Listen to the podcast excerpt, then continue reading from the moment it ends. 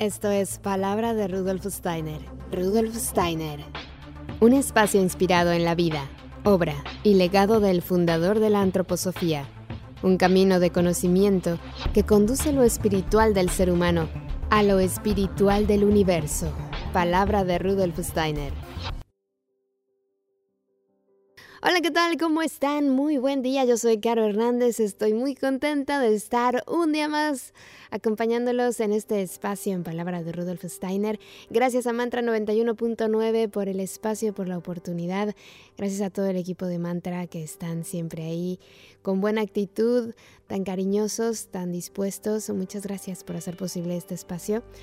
Y hoy tenemos un invitado muy especial. Él es el profesor Rufo García Rubio, quien estudió arte y pedagogía antroposófica, fundador del Centro de Arte Perceval de Buenos Aires, siendo responsable del área de escultura hasta el año 2000. Es profesor de antroposofía, arte, pedagogía, filosofía en seminarios para la formación de maestros Waldorf también fue el fundador de la editorial antroposófica y ha dedicado gran parte de su vida en la divulgación de la antroposofía en Latinoamérica. Así que muchísimas gracias a Rufo por aceptar esta invitación. ¿Cómo estás, Rufo? Muy bien, Caro. Muchas gracias también a ti por invitarme a participar en tu programa. Lo hago con mucho gusto y espero que a lo largo del programa podamos ir eh, dilucidando un poco a este texto al cual tú te vas a referir ahora. Al contrario, Rufo, muchísimas gracias a ti por tu tiempo, por tu disponibilidad. Y vamos a comenzar esta entrevista con un texto que has escrito tú y que es precioso. El amor es la sabiduría renacida en el yo. La sabiduría proveniente del mundo espiritual se convierte en sabiduría interior partiendo del estado terrestre y cuando se ha interiorizado en el yo, se convierte en una semilla de amor.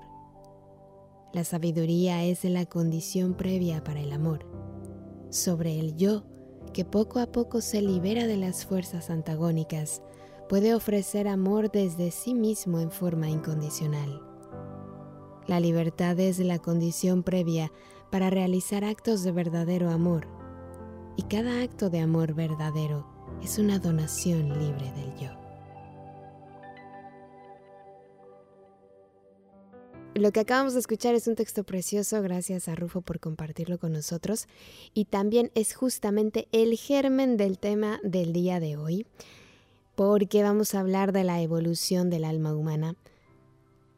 Ya sabemos que se habla mucho de la evolución del hombre, pero siempre se habla como por encimita, y hoy vamos a profundizar en este tema por demás interesante. Y para empezar me gustaría que nos explicaras poco a poco este texto que has escrito y sobre todo para los que no conocemos el significado del yo, me gustaría que nos dijeras a qué te refieres cuando escribes el yo en este texto.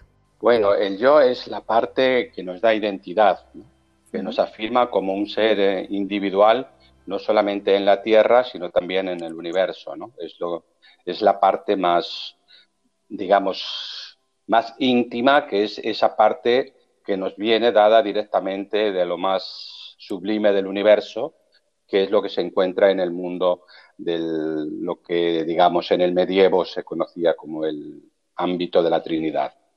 De ahí es que viene el yo, que es la identidad humana en sí. Y el yo ¿En algún momento te escuchaba decir que estaba dividido en tres? Eh, sí, em, el yo, igual que el alma y también igual que la parte corporal del ser humano, es, tiene una triestructura. Si lo, vamos viendo primero eh, para las estructuras que envuelven, que dan sentido a que este yo se pueda realizar, primero las tenemos en las estructuras corporales, la estructura material física, la que nosotros podemos ver y tocar. Después tenemos una estructura vital, que es la que nos mantiene con, la vida, con la cual tenemos procesos vitales. Después tenemos una estructura anímica, que en la, terminología del esoterismo se llama el cuerpo astral, a la estructura anímica. Y después entramos ya en los ámbitos de lo que es lo anímico, lo que es el alma del ser humano, que ya nada tiene que ver con las estructuras corporales, sino que son estructuras que se van conformando por la propia actividad del yo sobre las estructuras corporales y también la tenemos como dividida en tres ámbitos. El ámbito primero, me refiero a primero porque fue la primera cualidad anímica que se diferenció eh, de la totalidad, que es el alma senciente o alma sensible. Después vamos a hablar un poco con más detalle qué es esta eh, cualidad del alma sensible. Después tenemos la cualidad del alma racional, el alma de razón, el alma de entendimiento. Y después tenemos el alma de conciencia o alma consciente. Y de identidad espiritual superior del ser humano, que es el yo.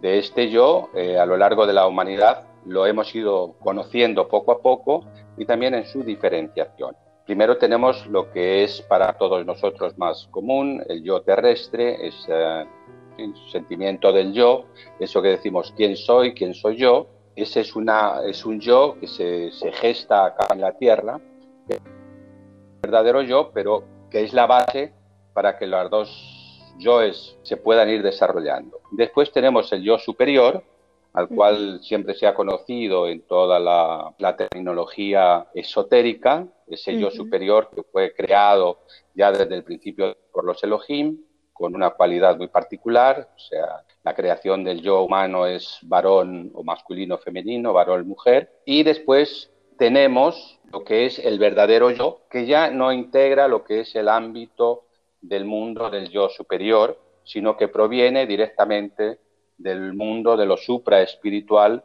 o de lo que se encuentra más allá del universo creado, es decir, que proviene desde las fuerzas prístinas que han dado origen al universo, que también en la tecnología esotérica se conoce como las fuerzas trinitarias o las fuerzas de la Trinidad. De estos tres eh, ámbitos del yo, este yo en su estructura tripartita, también lo podemos observar en su actuar, en su génesis del día a día. Por ejemplo, el yo terrestre que está vinculado con la Tierra ha sido arrastrado por las fuerzas de la egoidad y vive en la egoidad y vive en el error. El hecho de que en la humanidad haya tanto egoísmo se debe a que el yo pues es autorreferente a sí mismo. Que esto más bien podríamos decir que es un ego en lugar de un yo. Después la otra segunda cualidad del yo, que ya no, no pertenece al ámbito de la tierra, sino que pertenece al ámbito de lo espiritual, del mundo espiritual, del mundo de las jerarquías, este ámbito del yo ya tiene otra cualidad y que Rudolf Steiner lo describe con mucha precisión en una de sus obras, mm, digamos, eh, fundamentales, que es la teosofía.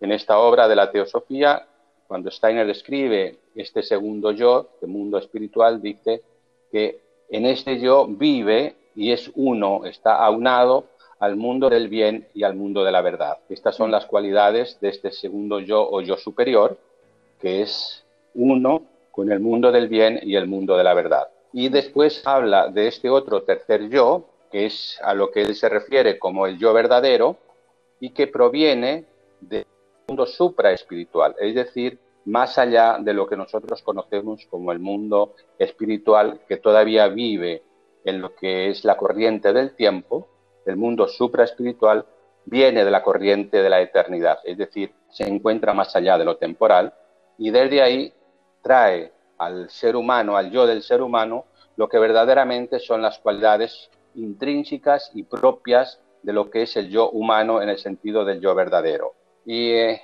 Rudolf Steiner se refiere a que las cualidades del yo verdadero son la capacidad para tener, para poder pensar un pensamiento libre de toda sensorialidad, es decir, de todo vínculo con la esfera de la materialidad. Lo describe en su obra magna también la filosofía de la libertad como el pensar puro y también la capacidad para la libertad. Esto es lo que define y lo que diferencia al ser humano de los seres que habitan nuestro universo y a su vez lo que verdaderamente le dignifica, porque es el único ser que está en proceso todavía de gestación que tiene en germen lo que es la semilla que puede dar a luz un verdadero pensador en libertad, un verdadero pensador libre y al mismo tiempo un verdadero ser libre también, una verdadera libertad. Esto no existe en, el universo, en el ámbito de las jerarquías, sino que es lo que corresponde a la esencia misma del ser humano. Es decir, que el ser humano, cuando haya terminado su, evolución final, será una entidad espiritual que tendrá en sí la posibilidad de poder crear libremente y poder ser un, creador en absoluta libertad. Esto no lo pueden hacer las jerarquías espirituales, sino solo el ser humano. Entonces estas son las tres cualidades del yo. El yo terrestre, que todavía está envuelto en la egoidad, el yo superior, que vive y es uno con el mundo del bien y de la verdad, que esto está en el universo, y el yo, el yo verdadero, que viniendo del ámbito del mundo de lo supraespiritual, entra en el mundo del, de lo espiritual y trae desde la Trinidad misma, desde la esencia de Dios, estos dos atributos de la libertad y del pensar puro. esto es el yo en su estructura ternaria. Y bueno, yo había escuchado alguna vez, no sé si tú nos lo puedas aclarar, que nosotros tenemos acceso al yo superior de, no sé, meditando o haciendo algo. ¿Eso es verdad o, no, o no es posible porque siempre está presente? Eso es exactamente verdad y es además una profundísima verdad. Pero ya eh, entenderlo nos va llevando a lo que es el tema de esta charla que tenemos, porque cuando el ser humano es, digamos, en su génesis me estoy refiriendo, es colocado, puesto en su hábitat natural, que es lo que conocemos como el ámbito del paraíso, se dice que en este ámbito del paraíso hay dos árboles, el árbol de la ciencia del bien y del mal y el árbol de la vida. El árbol de la ciencia del bien y del mal es un árbol del cual se le prohíbe al ser humano comer, porque si comes de este árbol, así se le dice, no podrás permanecer en el, en el hábitat que ahora, que ahora ocupas. El ser humano, no obstante, come de este árbol y es expulsado de las fuerzas, digamos, espirituales que lo envolvían en el paraíso hacia una esfera hostil como es la esfera de la tierra. Y ahí se dice, pero del árbol de la vida no comerás. Es decir, que el yo está ahí todavía como yo creado por las jerarquías en esta dualidad. El yo representado en el árbol de la vida y y el yo representado en el árbol de la ciencia del bien y del mal. Lo que se expulsa del paraíso es el árbol de la ciencia del bien y del mal, es decir, el yo, una imagen de este yo, el yo se, separa, una imagen, una parte de la evolución terrestre en la vida material y la otra queda preservada.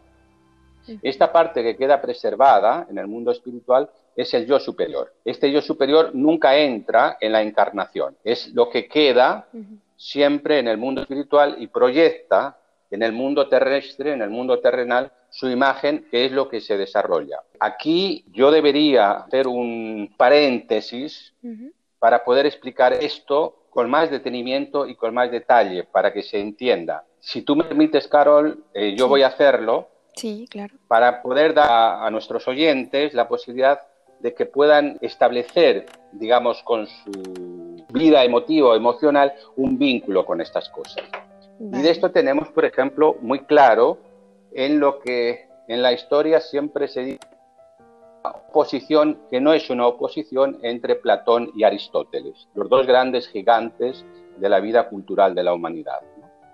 Platón, cuando se refiere al alma, justamente se refiere al alma universal y dice que es un alma que ha existido, que es un alma que, bueno, que, ha, dioses y que siempre ha tenido una existencia. Y Aristóteles, que es discípulo de Platón, 50 años más o menos menor que él, se opone a esta teoría diciendo que no, que el alma tiene una existencia.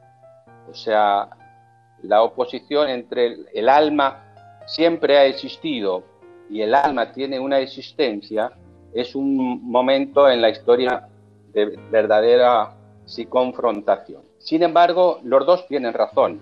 ¿Por qué? Porque Platón se refiere a el alma que justamente pertenece al yo superior, que vive en el mundo espiritual y que nunca se vincula con su forma, ¿no? que permanece fuera, permea la forma, pero nunca se imbrinca, nunca en ella.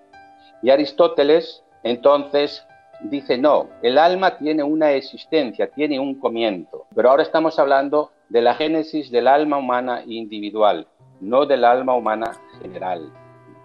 Cuando Aristóteles habla de la génesis del alma, es del alma individual, de tu alma, de mi alma, del alma de cada uno de nosotros. Que en un principio, sí, es genérica, es un alma totalmente de la humanidad. ¿sí? Cuando hablamos de humanidad, genérico. Cuando hablamos de individualidad, hablamos del individuo, de la personalidad. Y entonces Aristóteles dice que, fíjate lo que dice, ¿no? Si nosotros tenemos la imagen de los, de los dos árboles, dice que lo que descendió con el, con el árbol de la ciencia del bien y del mal fue la naturaleza inferior del ser humano, no la naturaleza superior. La naturaleza inferior que después va a quedar en lo que tiene que ver con las fuerzas generacionales, las fuerzas que generan la posibilidad de que en la Tierra pueda existir estructuras corporales que puedan acoger a lo anímico espiritual. Entonces, eh, Aristóteles dice, cuando el alma espiritual se vincula con el, con el alma, digamos, vegetal, humana, eh, física, cuando estas dos almas, que eso sucede justamente en, lo que es la concepción, en ese momento se produce algo nuevo, lo que viene por la herencia paterna, por la herencia de la tierra, y lo que viene descendiendo como perteneciente al mundo espiritual, se imbrinca y se crea, dice Aristóteles, alma que tiene voluntad propia. Es decir, comienza a hacer experiencias.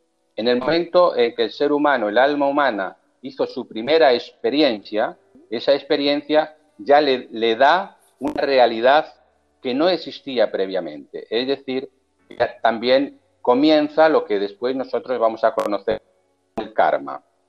¿Por qué el karma? Porque cuando el espíritu, o lo anímico, lo anímico espiritual, mejor todavía dicho, se relaciona con lo anímico, entonces surge una experiencia. Esa experiencia es algo nuevo, no existía antes, pero es una cosa nueva. Y esto es lo que hace que este alma empiece a tener una génesis propia. Ahora, la pregunta está en que esta experiencia, imagínate, la primera vez que nosotros como alma humana descendemos de lo general hacia lo particular, hacemos experiencias y esas experiencias ya son personales y individuales, ya no son las mismas. Entonces, a partir de ahí, tenemos entonces una génesis nueva. Esa génesis nueva, cuando tenemos que partir por el portal de la muerte, porque nos tenemos que ir, lleva en sí implícita el fruto de esta vida, de esa vida que nosotros hicimos, que fue muy incipiente, pero que ya fue única. ¿Y quién preserva en el mundo espiritual esas experiencias? Las preserva lo que es el alma anímico espiritual, es decir, nuestro yo superior. Nuestro yo superior se va convirtiendo en el en el custodio, en, que va juntando todas las experiencias que vamos haciendo a través de nuestras vidas personales, individuales en la Tierra. Entonces, aquí en el yo superior, en este mundo, en este ámbito del yo superior, solamente se puede eh, conservar lo que le es afín, porque el mundo espiritual también tenemos un mundo anímico y un mundo espiritual. Solamente el yo superior puede conservar en el mundo espiritual lo que le es afín, es decir, las experiencias que le son afines al mundo espiritual. Estas experiencias que le son afines al mundo espiritual, en la terminología esotérica, Steiner las nombra de la siguiente manera. Le dice lo intelectualmente correcto, lo emotivamente bello, y lo volitivamente bueno, el cosmos lo acepta. Es decir, el mundo del bien y de la verdad puede incorporar esto que es intelectualmente correcto, emotivamente bello y volitivamente bueno. Y eso conforma, empieza a conformar nuestra individualidad en el mundo espiritual. A lo largo nosotros vamos desarrollando y vamos fortaleciendo y vamos ampliando ese ser individual que vive en el mundo espiritual y que es el que realmente sostiene en sí la unicidad de todas nuestras experiencias terrestres, en el karma. Porque también dice, lo intelectualmente incorrecto, lo emotivamente feo y lo volitivamente malo, el cosmos no lo puede incorporar, entonces lo rechaza. ¿Qué significa? Significa que el ser humano kármicamente tiene que transformar esos errores que a lo largo de su pasaje por la Tierra ha realizado con las fuerzas de la egoídad. Esto es como para darte un, ejemplo de qué estamos hablando de esta génesis del alma humana. Ahora, esto, dicho así, no dice mucho, porque todo esto después se va a desarrollar a lo largo del proceso de la evolución del ser humano en grandes ciclos. Y si te parece, pues podemos ir empezando estos ciclos, o no sé si tú tienes alguna pregunta eh, al respecto de lo que dije para pues, eh, me queda una pregunta, pero no sé si se va a extender más la entrevista, pero bueno, no importa. Me queda la duda de, entonces, cada vida que, que tenemos la oportunidad de, de tener a lo largo de las reencarnaciones que vayamos teniendo, es una oportunidad para vencer al ego. Sí. Primero hay que, hay que ganar eh, dentro de lo que es la conciencia ya del alma consciente en el mundo occidental, la importancia, la importancia de una vida. Cada vida es importante. No es que podemos decir, bueno, pero entonces eh, en la próxima vida haré lo que en esta no me, no me apetece hacer. Claro. No. O sea, realmente cada vida es muy importante per se. En sí misma es muy importante. En cuanto a tu pregunta, es una constante transformación yo ya no quisiera eh, usar la palabra lucha, ¿no? Si estuviésemos hablando hace 4.000 años, te diría sí, la palabra lucha estaría correcta, ¿no? En que hay que luchar contra el ego, someter las fuerzas del ego para poder eh, tener una vivencia con el mundo actual. Si lo hiciéramos hace 2.000 años, pues también. Pero hoy, la consciente se tiene que relacionar con lo, de una forma propia a lo que es en sí las capacidades y la cualidad del alma consciente.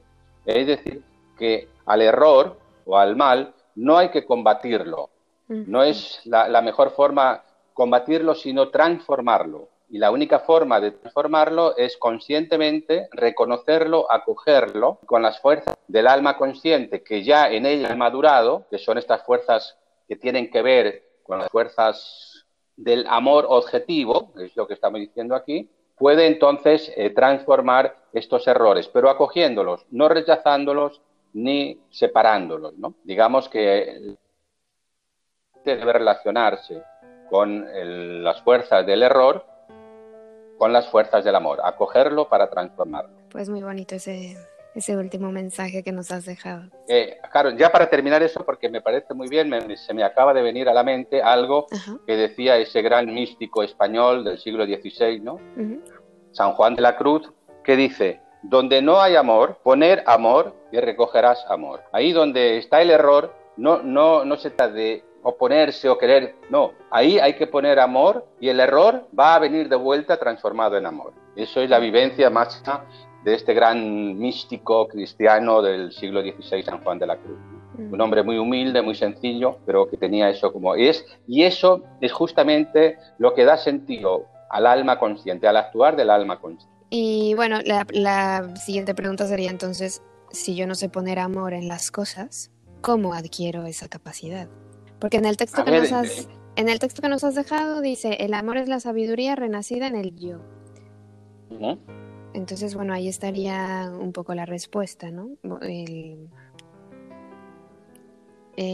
amor viene a mí o, aprendo a, desarrollarlo. E, el amor, que para que yo sepa que es el amor auténtico y el amor real, viene de una sabiduría, entonces. Claro, pero bueno, es que eh, aquí la sabiduría cuando nosotros en, la, en el idioma exotérico ¿sí? hablamos de sabiduría, hablamos de algo femenino, ¿sí? hablamos de una diosa, la diosa de la sabiduría. Esta diosa de la sabiduría está vinculada con las fuerzas del alma. La podemos encontrar en un, en un principio, digamos, la, la, humanidad tuvo un acercamiento de esta diosa de la sabiduría en lo que fueron los misterios egipcios a través de Isis. Isis como la madre, como la sabiduría divina, una sabiduría que alumbra o que da luz al hijo, ¿no? El hijo, ¿qué es el hijo? ¿Qué es Horus? El yo es el hijo del alma. El alma, cuando, digamos, en, el alma universal, en el alma Isis, es un alma que todavía no ha sido contaminada por las fuerzas antagónicas, entonces puede dar a luz justamente al hijo, en este caso a Horus. El alma humana, que es hermana del alma eh, cósmica, del alma universal, ha sufrido una vejazón por las fuerzas justo antagónicas. Entonces, todas las fuerzas antagónicas han dado lugar al error, al egoísmo, a la enfermedad, a la muerte, a todo lo que padece. Para poder hacer el trabajo, ahora nosotros tenemos que partir desde la tierra e ir superando en nosotros mismos esas fuerzas antagónicas. Esto se hacía antiguamente es el sentido de lo que se conoce como las iniciaciones en los misterios, en los antiguos misterios. Los antiguos misterios que eran centros de sabiduría, sobre todo en Egipto, que se tenía ese, ese camino iniciático, en lo que consistía era lo siguiente, en una preparación dentro de lo que es el templo, para después poder pasar a través de una experiencia, es decir, primero ganar toda la sabiduría sometido a mucho tiempo de entrenamiento, a muchas pruebas de, de sí, conquistar el conocimiento iniciado en el primer momento, que es la sabiduría. También se puede decir que esta sabiduría en este mundo antiguo era conocida como teosofía, sabiduría del universo, sabiduría de Dios. Y una vez que el aspirante había logrado desarrollar sus cualidades espirituales anímicas, o dicho de otra forma, purificar su alma de deseo. Esto está muy, muy lindo, descrito, por ejemplo, en Los Grandes Iniciados por Edward Suré, en, su libro, la, iniciación de, Egipto, donde él describe cómo el alma se iba preparando a través de pruebas hasta alcanzar el momento de absoluta purificación y poder pasar por medio, a través de la experiencia de la muerte en el sueño, para sacar a sí mismo desde el mundo terrestre su parte yoica vinculada, ya libre de la egoidad, como un, yo que ya ha dejado en la tierra la egoidad, y unirse en el mundo espiritual con su alma gemela, con su alma hermana, que es lo que Isis guardaba, Isis como la representante en ese caso del yo superior del ser humano, de la individualidad del ser humano, y ahí se tenía la experiencia. Isis incluso decía, mira, este es el libro de tus vidas, aquí están grabadas todo lo que tus hechos del pasado, ahora te has encontrado contigo mismo, has nacido a tu propio encuentro, has tenido una realidad real de, vivencia contigo mismo, a partir de este momento un nuevo libro se comienza a escribir. Es decir, esto iniciado se iniciaba en la sabiduría de Isis. Entonces, esa sabiduría, una vez que el iniciado la incorporaba en sí mismo, estaba en condiciones de poder hacer una transformación, una nueva transformación. Esa transformación eh, en Egipto, claro, es, Egipto es una cultura muy, muy milenaria, ¿no? son como 5.000 años de historia y lo podemos resumir en dos minutos, pero yo voy a intentar dar imágenes para que se puedan arreglar, eh, perdón, para que se pueda entender.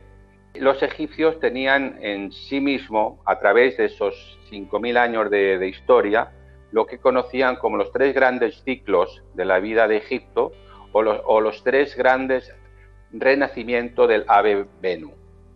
El ave Venu, que después para nosotros es por los griegos, es conocida como ave fénix.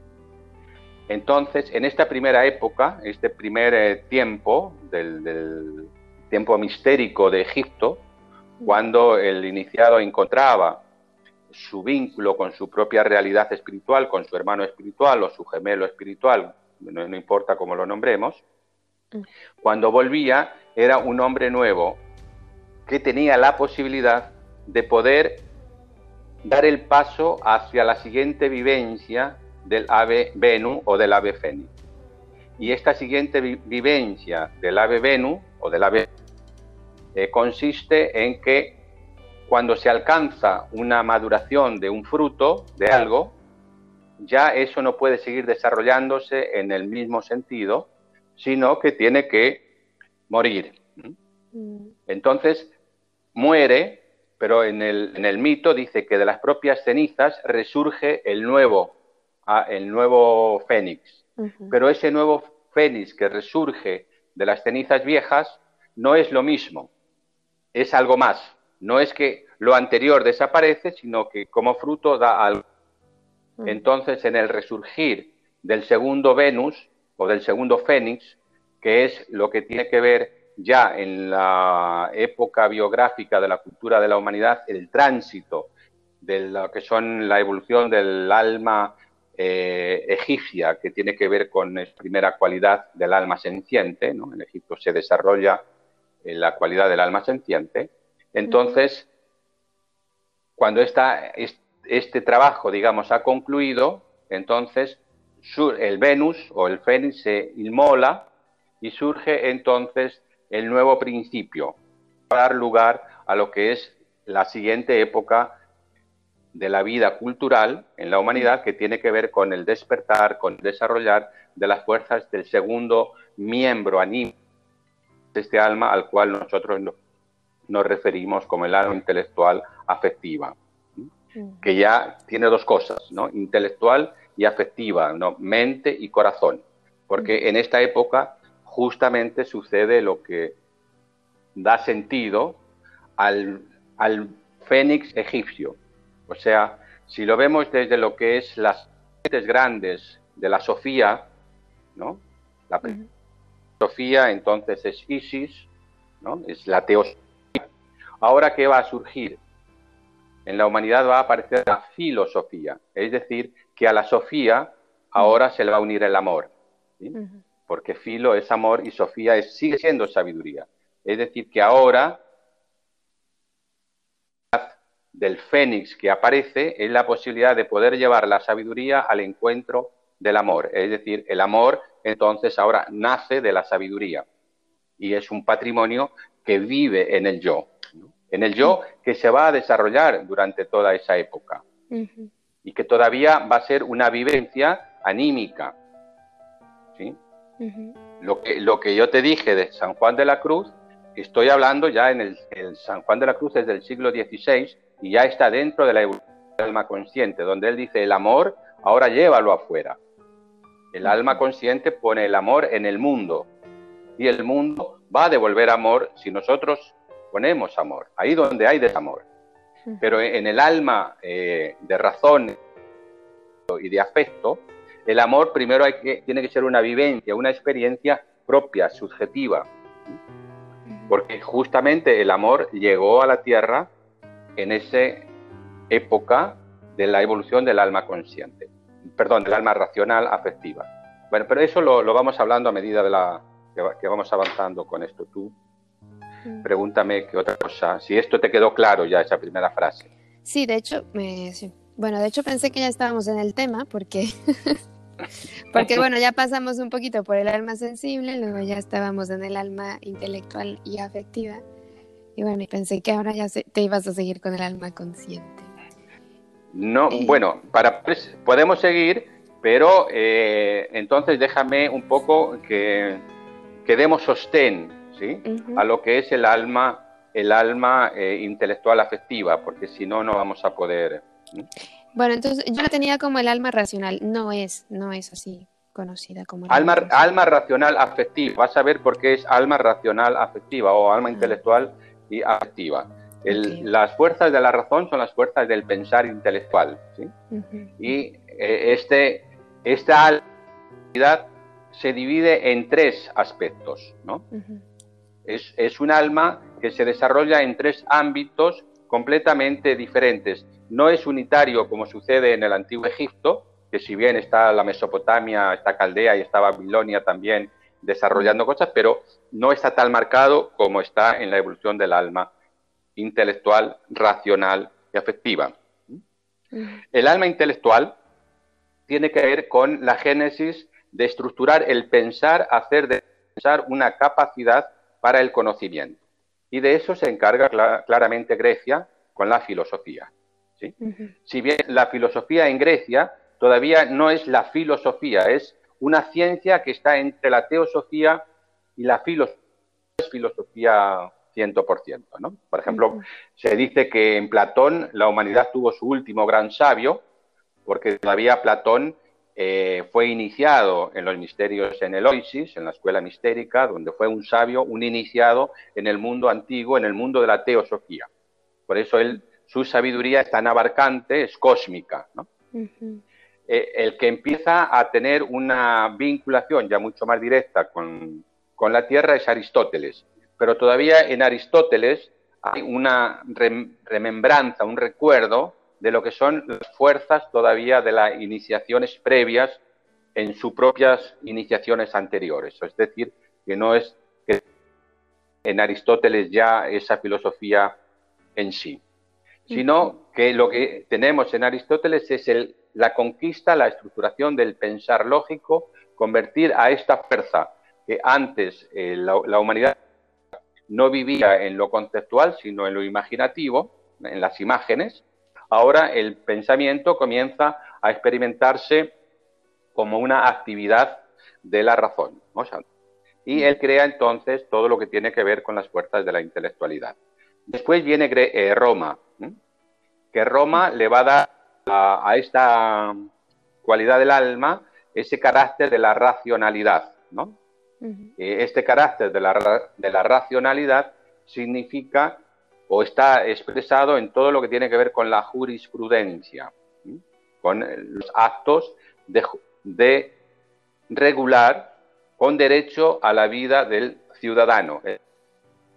Roma tiene derechos. Es el primer país, la primera nación o el primer imperio que reconoce los derechos de ciudadano, es decir, el testamento y todo lo que tiene que ver con la vida de la jurisprudencia. Pero son marcianes, es un, es un imperio marcial. ¿no? Donde no tienen ningún tipo de, de fuerzas de corazón. Las fuerzas del corazón todavía no están en Roma. Ahora, después viene el, desarrollo del alma, es decir, donde las fuerzas del corazón empiezan a tener una preponderancia en la vida. Estas fuerzas del corazón eh, tienen que ver con las fuerzas del amor. El amor vive en el corazón, ¿sí? O sea, si nuestro corazón no ama, por más que queramos, eh, no lo podremos hacer. Es algo espontáneo, natural, que vive en el corazón. Este amor se comienza a experimentar en, el imperio romano y también es un amor, es una fuerza que desconcierta muchísimo a todo el mundo antiguo, sobre todo al, al mundo conocido en el imperio romano. ¿Por qué? Porque empieza a haber seres humanos que empiezan a llevar la vida del corazón hacia el otro ser humano, a compartir lo humano del corazón con el otro ser humano, es decir, una experiencia que no se conocía. Eh, dicho, quizá para que se entienda, la humanidad tenía tres vivencias con relación al amor. Conocía el amor más terrenal, más terrestre, que es el sexo, el amor sexual.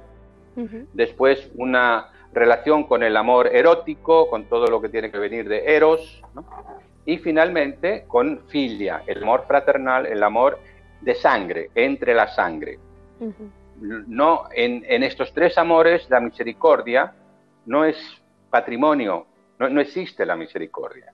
Ahora comienzan a desarrollarse seres humanos que hablan de la misericordia, del ser misericorde, del encontrarse con el otro hermano para celebrar en sí la celebración de lo que estos seres humanos de los primeros siglos del cristianismo nombraban como el ágape, es decir, la celebración del amor de hermano a hermano, el amor del corazón, el sentir unido a que el otro es mi hermano, no es, es mi hermano, las fuerzas del amor empiezan a despertar en la vida del alma. Y comienza entonces a desarrollarse una vida interior, anímica, a través de todo lo que es el medievo, que es una vida místico-cristiana, es decir, experimentar el amor en el alma. Y es con la base de este amor que se crea lo que es la verdadera filosofía, el conocimiento con las fuerzas del amor. Pero todavía es un amor interno, es un amor espiritual. Es un amor que se queda ahí encerrado en uno mismo lo vivencia como tenemos esas eh, éxtasis místicos, ¿no? El alma encuentra al espíritu o la esposa, en este caso el alma encuentra al esposo divino que es el Cristo y ahí hay un, un éxtasis de amor en lo místico que es superior a todas las experiencias que se puedan tener en la vida terrestre. Pero todavía es un amor contenido dentro del corazón. ¿sí? Eh, Rudolf Steiner dice que en realidad el cristianismo conquistó Occidente no porque se entendió desde las fuerzas de la sabiduría, en este caso desde las fuerzas provenientes de Isis o de la teología, sino porque fue una experiencia de corazón, fue una experiencia de amor rebosante en el corazón y esto llevado y entregado al mundo. Y ahí tenemos toda la vida religiosa, ese carácter tan maravilloso del medievo que se vivía en un, en un éxtasis de amor, en lo mismo. Con todo esto que nos has explicado está claro que a lo largo de la historia de la humanidad hemos ido evolucionando en muchos aspectos de nuestra vida y también en nuestra conducta. Pero esta evolución que se da siempre es para bien o no? Bueno, eh, digamos, hay una vez eh, Steiner se expresó de la siguiente forma. Si nosotros tuviésemos que hacer una escuadra, nos dijeran, haz una escuadra que no tenga tres ángulos. Es imposible. Sí. Entonces él dice, bueno, ahora vayámonos hacia atrás, mm, situémonos en la mente de... y hagamos la misma pregunta. ¿Cómo genero dentro de lo que existe en el universo un ser libre, porque todas las fuerzas que existen en el universo no permiten un ser libre. Y aquí vamos entonces a, la gran pregunta que nos podemos hacer, el gran drama del universo. Dios tiene que permitir que en el mismo universo surjan las fuerzas antagónicas para poder alcanzar en el futuro la realización de la libertad en el ser humano. Es decir, que Dios permite, en este caso, que dentro de lo que es el ámbito del mundo espiritual, en el ámbito de las jerarquías, no en el ámbito de la Trinidad, en el ámbito de lo que evoluciona en la corriente de lo temporal, que surja el mal, que ciertos seres espirituales queden rezagados para poder actuar como tentadores.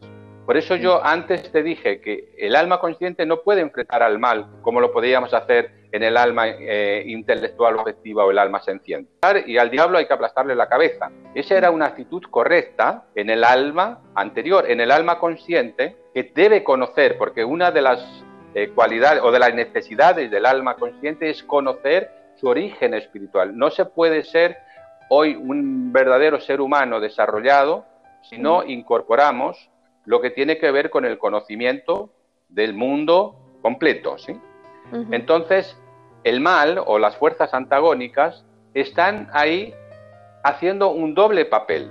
Por un lado, están sin que ellas mismas, por sus propios actos, se están, se están obscureciendo, justamente para poder ser alcance su desarrollo, su plenitud su libertad y su capacidad del pensar libre. Uno podría decir que en realidad, cuando hablamos de Lucifer, que es unas fuerzas antagónicas, cuando hablamos de Ariman, cuando hablamos de las fuerzas, en realidad ellos están sufriendo en sí mismo, en su propio ser, una vejación por hacer algo que les está deteriorando y deniendo a ellos mismos. Y lo están haciendo para que otro ser pueda desarrollarse. Porque si el mal no estuviera en el mundo, nunca podríamos desarrollar la libertad nunca podríamos tener una experiencia del bien y nunca podríamos tener un conocimiento de lo espiritual. Entonces, desde el alma consciente, el ser humano ahora tiene que lograr esa nueva visión, ese nuevo acercamiento, acercarse a las fuerzas antagónicas con amor, con mansedumbre, y entonces acogerlas y transformarlas. Solamente el ser humano puede ahora acoger y transformar a esas fuerzas. Está en la tarea de ir redimiendo a esos seres que hace eones de tiempo se tuvieron que sacrificar para darnos a nosotros esta oportunidad. Fíjate cómo estamos desvinculados. Ahora, en el alma humana, sobre todo en, el alma humana que estamos evolucionando ahora, que ahora voy a explicar por qué hablamos de alma consciente ahora, en este alma vive el anhelo inconsciente de buscar una relación con el mal de una naturaleza diferente, es decir, no de rechazo, sino de aceptación y de mansedumbre.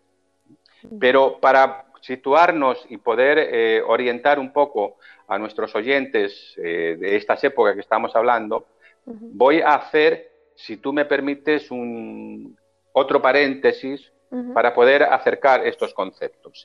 Ya en el mundo antiguo, en el mundo de la teosofía, en el mundo de Platón, porque podemos decir Platón es un portador todavía de la sabiduría de las fuerzas de la teosofía, como dijimos, él nos acerca el conocimiento del universo, en el sentido de cuáles son las relaciones de cómo las fuerzas del universo interactúan entre sí y cómo van produciendo esos cambios, porque los cambios que suceden en la Tierra son producto de hechos y sucesos que suceden en el cosmos. Entonces, él habla y dice que así como nosotros tenemos un tiempo terrestre, donde la Tierra gira alrededor del Sol, o sea, tenemos una medición del tiempo terrestre, porque el Sol es una estrella y la, eh, la Tierra es un planeta, las estrellas son esos, esos espacios en el universo esas comunidades espirituales en el universo que han evolucionado a tal punto que son capaces de sostenerse a sí mismas en su, en su centro, en su cuerpo. Por eso son estrellas fijas. Si bien el Sol es una estrella fija solamente, no lo es para el signo zodiacal. Entonces Platón dice que el Sol se mueve constantemente en órbita zodiacal y que cuando el Sol parte de un punto del zodiaco y da una vuelta completa en este zodiaco y regresa al mismo punto, ese tiempo medido como tiempo terrestre, dura 25.920 años. 25.920 años es lo que se conoce como el año platónico, que es el tiempo que tarda el Sol en recorrer ese signo zodiacal. Digamos, el zodiaco completo. Hay una casualidad significativa y es que el ser humano también en un día normal, en un ritmo respiratorio de salud, alcanza hacer 25.920 respiraciones en un día. Es decir, en un ritmo de salud, que son 18 respiraciones por minuto, por 60 minutos, por 24 horas, da 25.920 años. Como la humana, como decía Platón, o sea, está ordenada y vibra en consonancia con los ritmos del universo.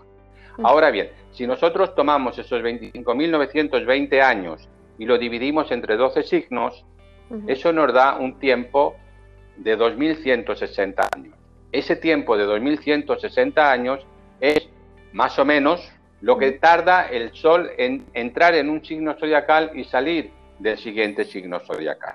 Por ejemplo, en el Sol cuando entró en Tauro fue cuando se dio inicio, inicio cósmico, universal, a la cultura de Egipto, asirio, caldea, babilónica, por eso se dice que estas culturas están bajo el signo del toro, bajo el signo del Tauro. Cuando el sol sale de Tauro, previamente venía de Géminis, previamente venía de Aries, pero cuando sale de Tauro y entra en Aries, ese tiempo, ese año es justamente el tiempo aproximadamente de lo que es la guerra de Troya, entre Troya y Grecia que es el, 400, el 747 antes de nuestra era. Ahí el Sol deja Tauro y entra en Aries. Ahora son las fuerzas de Aries las que van a dar lugar al desarrollo de la segunda cualidad del alma. La primera, el alma senciente o sensible, está bajo las fuerzas de Tauro y se desarrolla en ese ámbito geográfico egipcio, asirio, caldeo, babilónico. La siguiente época, que tiene que ver con Aries, ¿no? con el carnero, con la frente, ya está claro de que acá se trata de una cultura que tiene que desarrollar la capacidad del pensar intelectual, ¿no? de las fuerzas intelectuales, que son las que Aries en el universo puede donar, ¿no? puede hacer las, las condiciones fundamentales para que esta cultura, para que el pensar pueda desarrollarse, pensar intelectual. Esta época termina en el 1413, es decir, del, del 747 llega hasta el 1413. En el 1413, entonces, el Sol deja la esfera de Aries y entra en Piscis. Y estamos en la era de Piscis, aunque algunos quieren ya traer la era de Acuario, porque sí, la era de Acuario es la era de la fraternidad, pero todavía estamos con la confrontación con el mal, ¿no? No, no en lo fraternal, todavía esa es. Entonces, ahora entramos a partir de 1413, lo que es en el nuevo impulso cultural. Y fíjate que se ve claramente el cambio, ¿no? El cambio que hubo de la conciencia de Egipto a la conciencia de los griegos y el cambio que hay en el Renacimiento con la conciencia hacia el medievo. ¿no? Hay una, una expresión muy, muy simpática de Solón, él lo cuenta, Solón es un gran sabio griego, iniciado por supuesto en los misterios de Grecia, que se encuentra con un sacerdote egipcio y el sacerdote egipcio le dice, pero es que vosotros los griegos siempre seguiréis siendo niños con relación a la sabiduría, ¿no? a la teosofía, ya no os queda sabiduría. La sabiduría verdadera se encuentra sepultada en los centros mistéricos de Egipto. Vosotros sois unos niños. Y ahora fíjate qué sucede en el Renacimiento, cómo nos dirigimos al medievo, al oscurantismo del medievo. Lo vemos como una época oscura, como una época... Porque hay un cambio de época, hay unas nuevas fuerzas que llegan y entonces empieza a gestarse la evolución del alma consciente. Y aquí sí eh, entramos ya en esta evolución del alma consciente, qué es lo que tiene que traer. Ahora podemos eh, acercarnos ya directamente al alma consciente y ver si te parece, ¿no? Bueno, ¿y qué quisieras preguntar?